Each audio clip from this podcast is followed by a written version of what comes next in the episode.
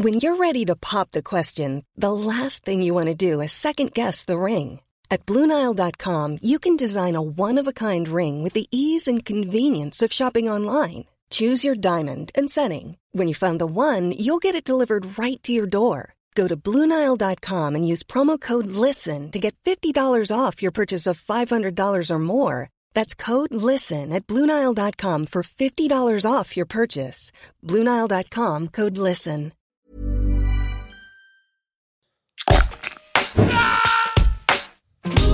Alto Parlante, tu podcast de política. Te decimos las cosas como son. Al micrófono Pablo Marín y Arturo Aramburu. Comenzamos. Arrancamos esta semana corta hoy, martes 16 de marzo, y les debíamos este arranque. Ayer no grabamos, el jueves no grabamos y esto cambió un poquito las cosas. Estamos reconstruyendo muchas cosas para traerles cosas mejores.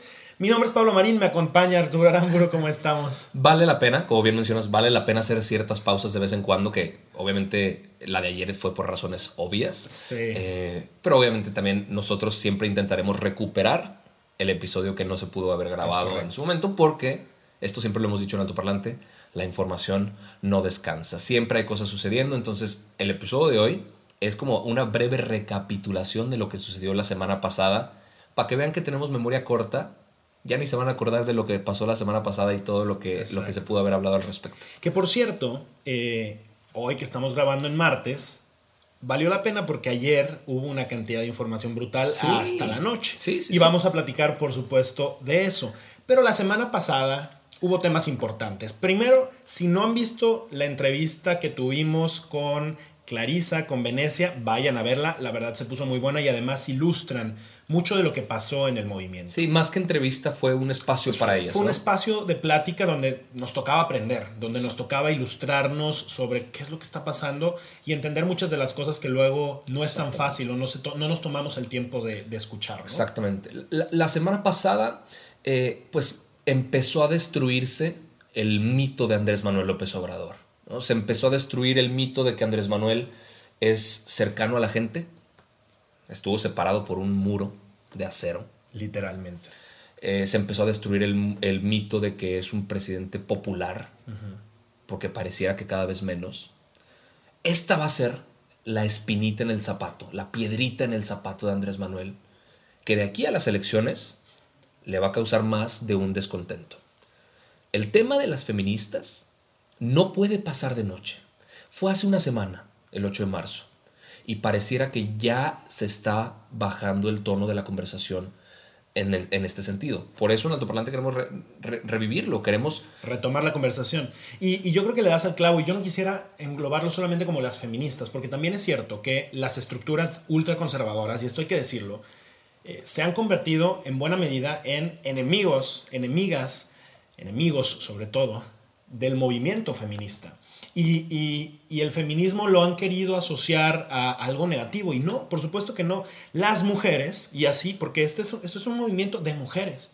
Las mujeres hoy en día son, para Andrés Manuel, uno de los riesgos más grandes para perder elecciones. Yo soy- y esto lo, lo he platicado, lo hemos platicado varias veces.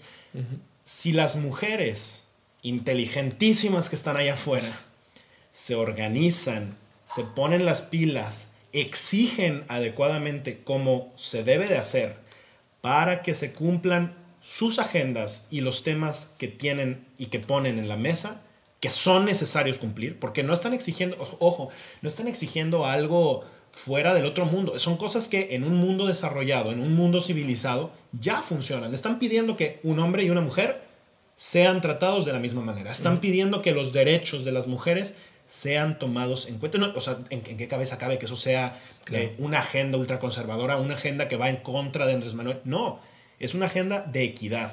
Y lo que Andrés Manuel hoy no logra entender, no logra ver, y no- me sorprende que no haya una sola cabeza pensante a su alrededor que tenga la sensibilidad suficiente para explicarle al presidente este tema no solamente políticamente se necesita atender, sino humanamente, moralmente es necesario atenderlo. Y por si eso fuera poco, el lunes arranca Andrés Manuel con una mañanera el mismo día en donde es el Día de las Mujeres.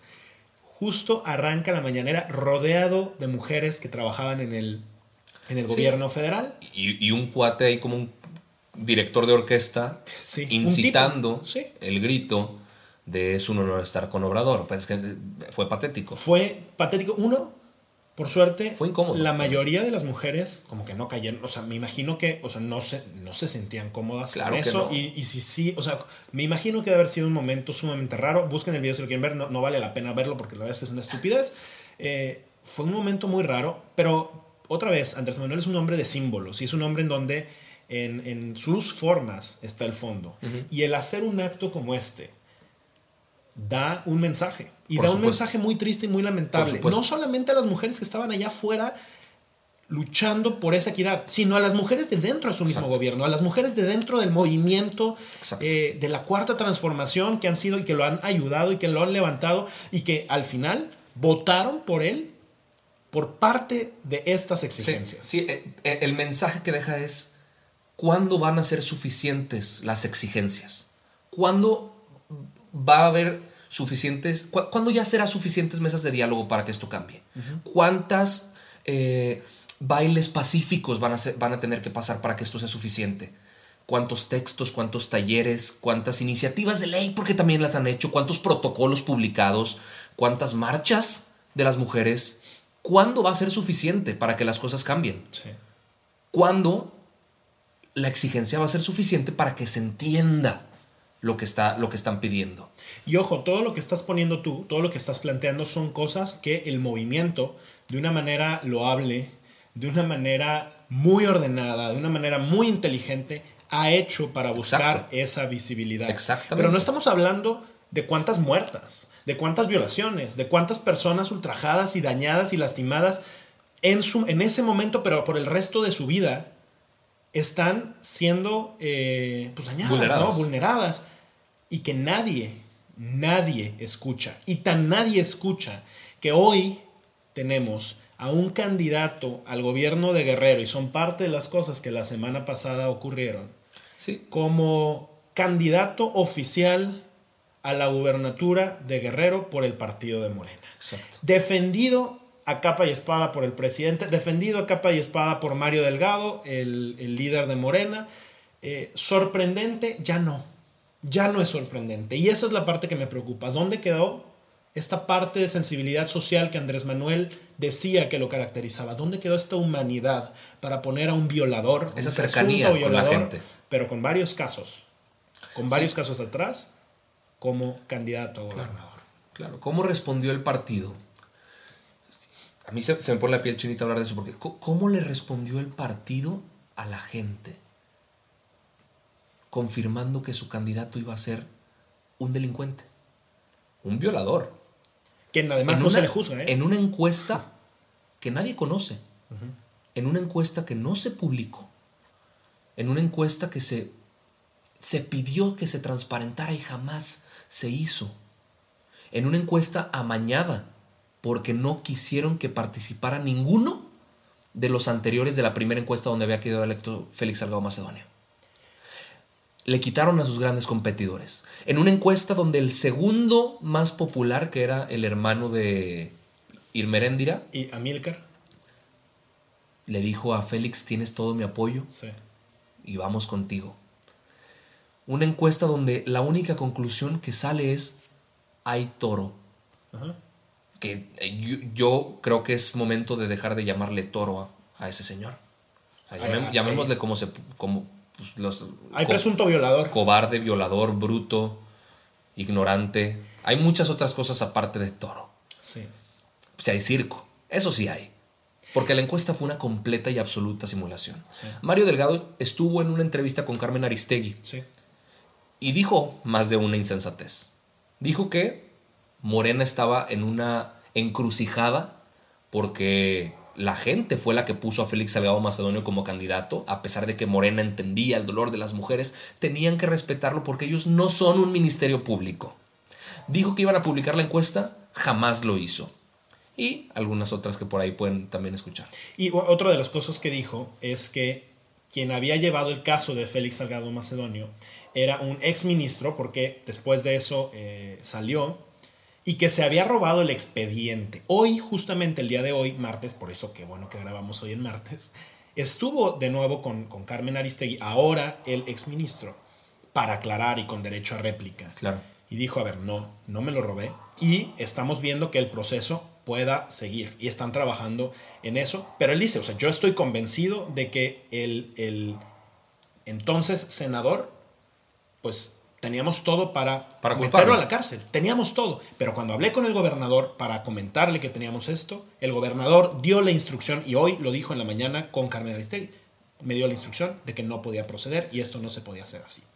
Eh, es lamentable lo que está pasando en la justicia, pero es más, va a ser más lamentable que todo indica que no solamente es candidato, sino va a ser gobernador. Y ahí, sobre ese tipo de cosas, es donde otra vez regresamos a pensar, ¿dónde está ese México donde queríamos construir instituciones, donde queríamos construir un país donde la justicia estuviera encima de las violaciones a la justicia? ¿Quieren escuchar lo más triste de todo? Ay, no. ¿Qué, qué Vale la pena. Vale la pena escucharlo. Lo más triste de todo es que no es solo Félix Salgado Macedonio. Claro. Más de 20 aspirantes a algún puesto de elección popular tienen acusaciones de violencia contra la mujer, maltrato, abuso sexual, acoso, violaciones. Les ponemos algunos ejemplos. Sandra Vaca, candidata a diputada federal por el PRI, tiene una orden de aprehensión girada en su contra. Participó en una red de prostitución. Gabriel Cuadri, que va a ser eh, candidato para la alcaldía de Coyoacán por el PAN, tiene denuncias por acoso sexual por sus exalumnas del Ibero. Hugo Rodríguez Murray, diputado federal de Nayarit por Morena, un, expediente de 11 años de violencia contra su esposa e hijos. Hay denuncias ante la fiscalía, tres carpetas de investigación abiertas. Alfonso Vázquez, diputado de Morena, tiene denuncia- denuncias por violación de alumnas de la UNAM. Y la, la lista continúa. Y ojo, ¿eh? De todos los partidos. O sea, nosotros no estamos aquí casados con la idea de que, bueno, que el presidente defienda a uno, lo vamos a hablar. Pero es que esto sucede en todos los partidos. El problema, Exacto. la raíz del problema, es que nadie está escuchando a estas víctimas, a estas mujeres, que además de haber sido ultrajadas, dañadas, tuvieron la valentía de ir a poner una denuncia y encima de todo, nadie las escucha y premiarán a la persona que estuvo cometiendo estos Con actos. más poder aún que el que tenía qué- qué miedo. cuando, comi- cuando cometió el delito. Qué miedo. Para terminar con este tema del- de, de la recapitulación de lo que vimos la semana pasada con el tema de las mujeres, ¿qué hizo el gobierno de López Obrador mientras toda la atención estaba en el 8 de marzo? Esto es un tema que se ha hablado poco, pero eh, no, no es menos grave porque no se hable. ¿Qué pasó en, en- en- en las cámaras mientras estaban sucediendo las marchas del 8 de marzo? Las comisiones unidas de justicia y estudios legislativos del Senado aprobaron el dictamen para expedir una nueva ley. ¿Qué ley? La ley orgánica de la Fiscalía General de la República. Para no hacerles el cuento largo allá en casa, ¿qué buscan con la aprobación de este dictamen? Que el Sistema Nacional de Búsqueda ya no eh, pertenezca, eh, o, o más bien que la Fiscalía General de la República no tenga injerencia en el Sistema Nacional de Búsqueda. ¿Qué quiere decir esto? Adiós a los recursos, adiós a los métodos, adiós a los mecanismos para que las autoridades busquen a las personas desaparecidas en México, que son decenas de miles. Sí. Decenas de miles de personas que no van a poder ser buscadas por las autoridades porque se aprobó un dictamen en el que probablemente se vaya a votar esta semana o la próxima, para que el Sistema Nacional de Búsqueda ya esté por sí solo. De por sí, en este país, a las víctimas no se les busca. ¿No? Vivimos en un país en donde si las madres, si los padres, si los hijos, si los hermanos, si los primos, las tías no salen a buscar a sus familiares desaparecidos, nadie nunca los encuentra. Y ahora, con estos cambios, ahora, con este tipo de reformas, ni siquiera el gobierno que lo poquito que podía aportar medio funcionaba, Sí, ¿no? ahora nada, tan solo en el 2019 hubo 8.345 casos de desaparecidos, la mayor cantidad de casos desaparecidos desde 1964. estamos ante condiciones inéditas, estamos ante un país dolido, que desaparezca una persona, perdón, pero no debería de suceder. Son personas que estaban haciendo su día común y corriente, que eran personas de bien y que de la nada su familia dejó de saber de ellos y no hay pistas y no hay información. Y en la mayoría de los casos, en muchos de los casos, lo que se termina encontrando es un cadáver. Un cadáver, otra vez, eh, por eh, violaciones, por o sea, cualquier cantidad de cosas. Es terrible cómo vamos dando estos retrocesos. pasitos hacia atrás. Ah. No solo en ese sentido, ¿no? También, eh, híjole, qué, qué, qué, programa tan duro. Qué oscuro, qué oscuro capítulo, pero, pero bueno, eh, siempre lo hemos dicho, vale la pena hablar de estas cosas porque al final, si no las hablamos, se va a poner peor y, vale la pena estar enterados. ¿Qué pasó con el tema del, del Poder Judicial? A ver, vamos a dar aquí en Altoparlante una clase básica de derecho constitucional. Sin ser abogados nosotros dos, pero son temas que pues, tienen que ser de conocimiento general y que más nos vale entenderlo. Tenemos en México el Poder Ejecutivo, el Poder Legislativo y el Poder Judicial. Sé que parece muy básico, pero vamos a explicarlo. El Poder Legislativo son quienes hacen las leyes, o sea, tienen la facultad de hacer leyes, pero tienen que respetar tres principios. Tienen que ser leyes que sean permitidas por la Constitución, tienen que ser leyes hechas con el procedimiento preestablecido por la Constitución y tienen que respetar los derechos individuales de cada persona. El poder judicial, que también existe en cualquier democracia, tiene que cerciorarse de que el poder legislativo cumpla con esos tres principios, entre algunas otras cosas. ¿Qué, es un amparo?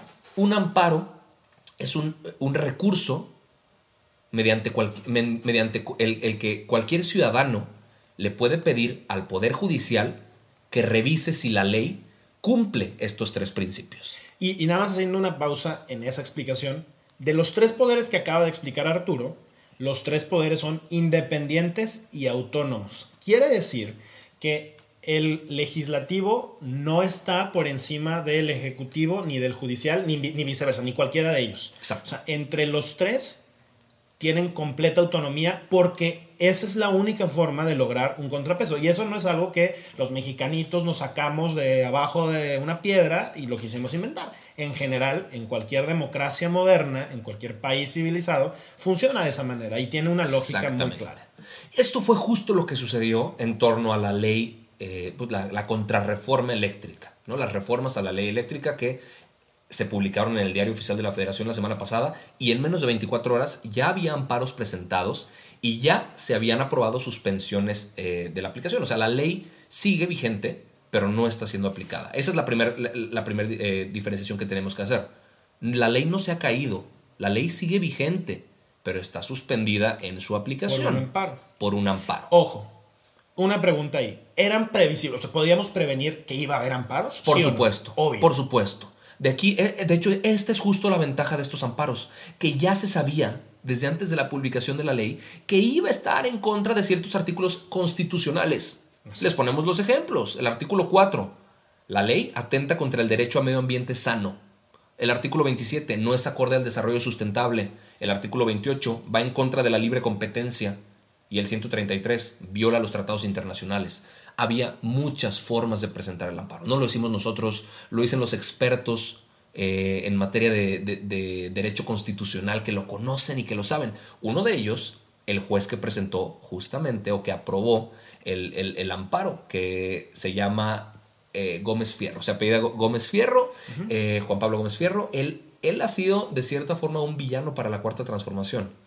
Él y, otro juez que pertenece a otro distrito han sido los que están, han estado en contra de todos los temas eléctricos que se han promovido desde el gobierno. Que, aquí es importante hacer la acotación.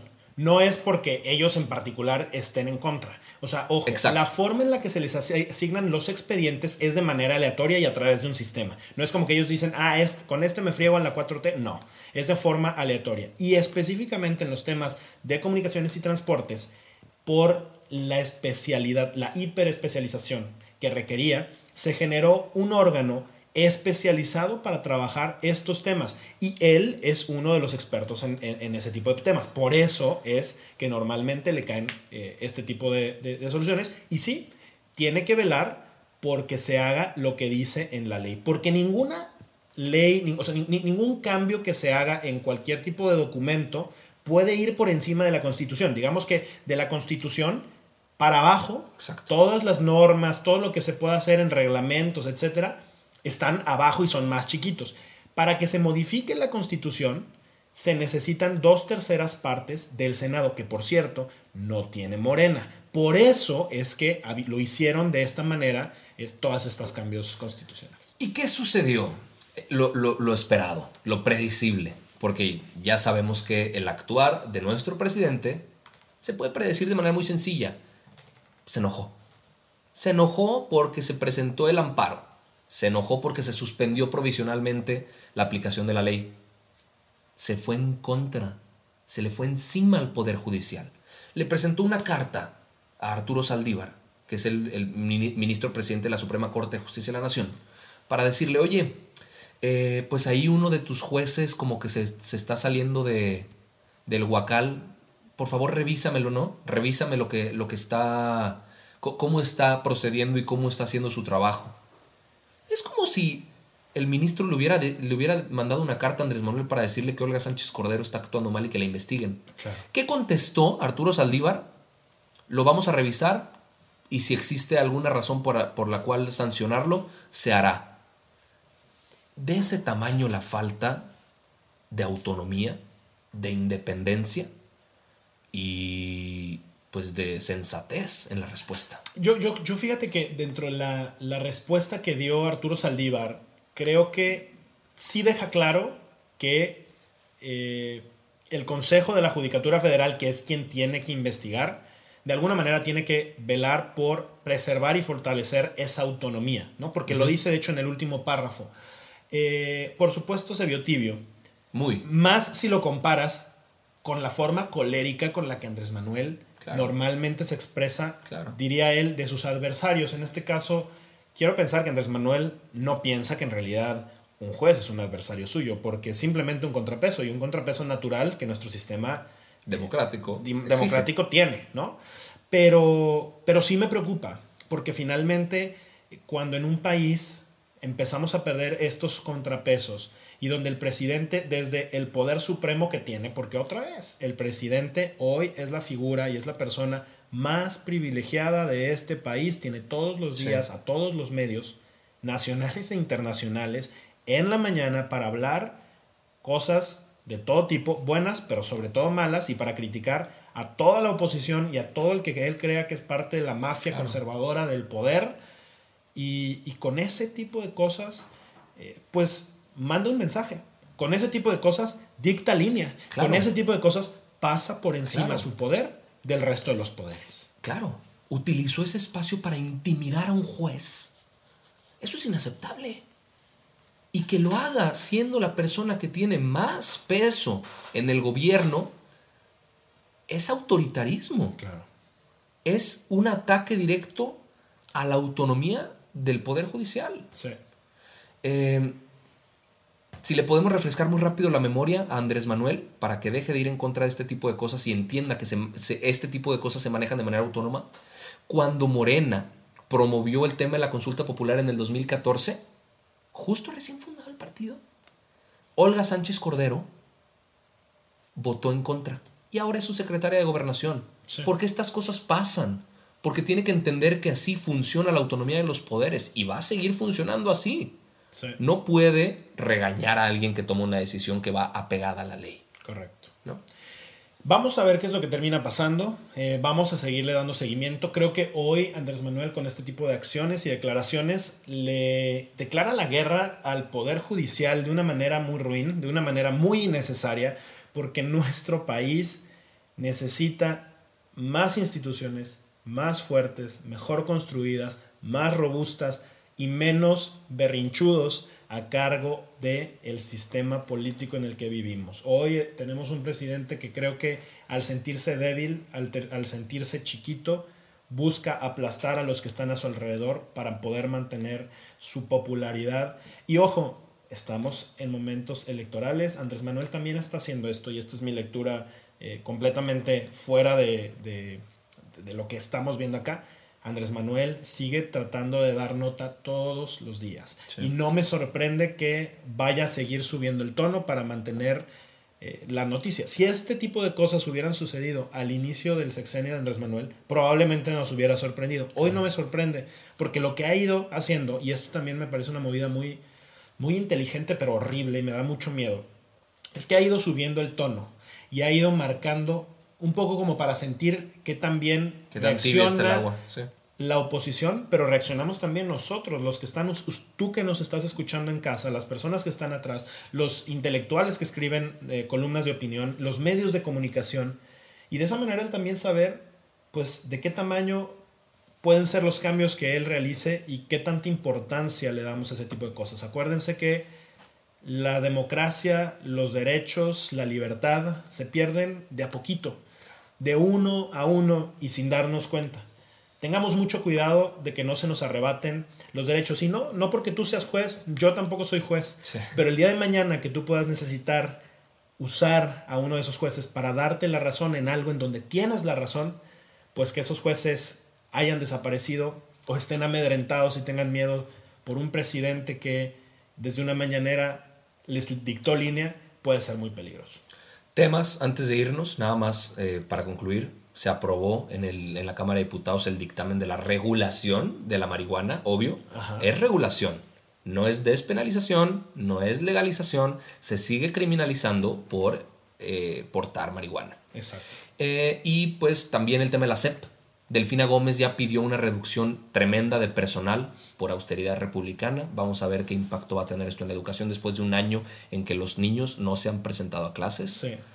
Romero de Champs hoy eh, finalmente, o sea, es una cosa loquísima, es el líder sindical de ex Pemex, ex líder sindical de Pemex, y además está súper sabido que tiene millones y millones y millones de pesos por haber sido líder sindical. Hoy presenta su renuncia a Pemex después de años de ni siquiera haber trabajado para Pemex, porque ah. fue senador, fue diputado, fue todo, hoy es senador. Y pues bueno, finalmente parece que Andrés Manuel le dijo, señor, renuncie, es hora y va a renunciar porque pues las mafias de los sindicatos de ese tipo le, le, rinden cuentas al presidente también. Y pues bueno, esto fue todo por el episodio del Altoparlante el día de hoy. Nos vemos el jueves con más información. Eh, mil gracias por habernos escuchado. Por favor, recomiéndanos. Por favor, compártenos. Fue una semana en la que no estuvimos tan presentes, pero estamos de vuelta. Como siempre, como te tenemos acostumbrado, como te mereces. Y vienen cosas bien interesantes, manténganse al tanto y por acá lo seguimos leyendo. Gracias y hasta el jueves.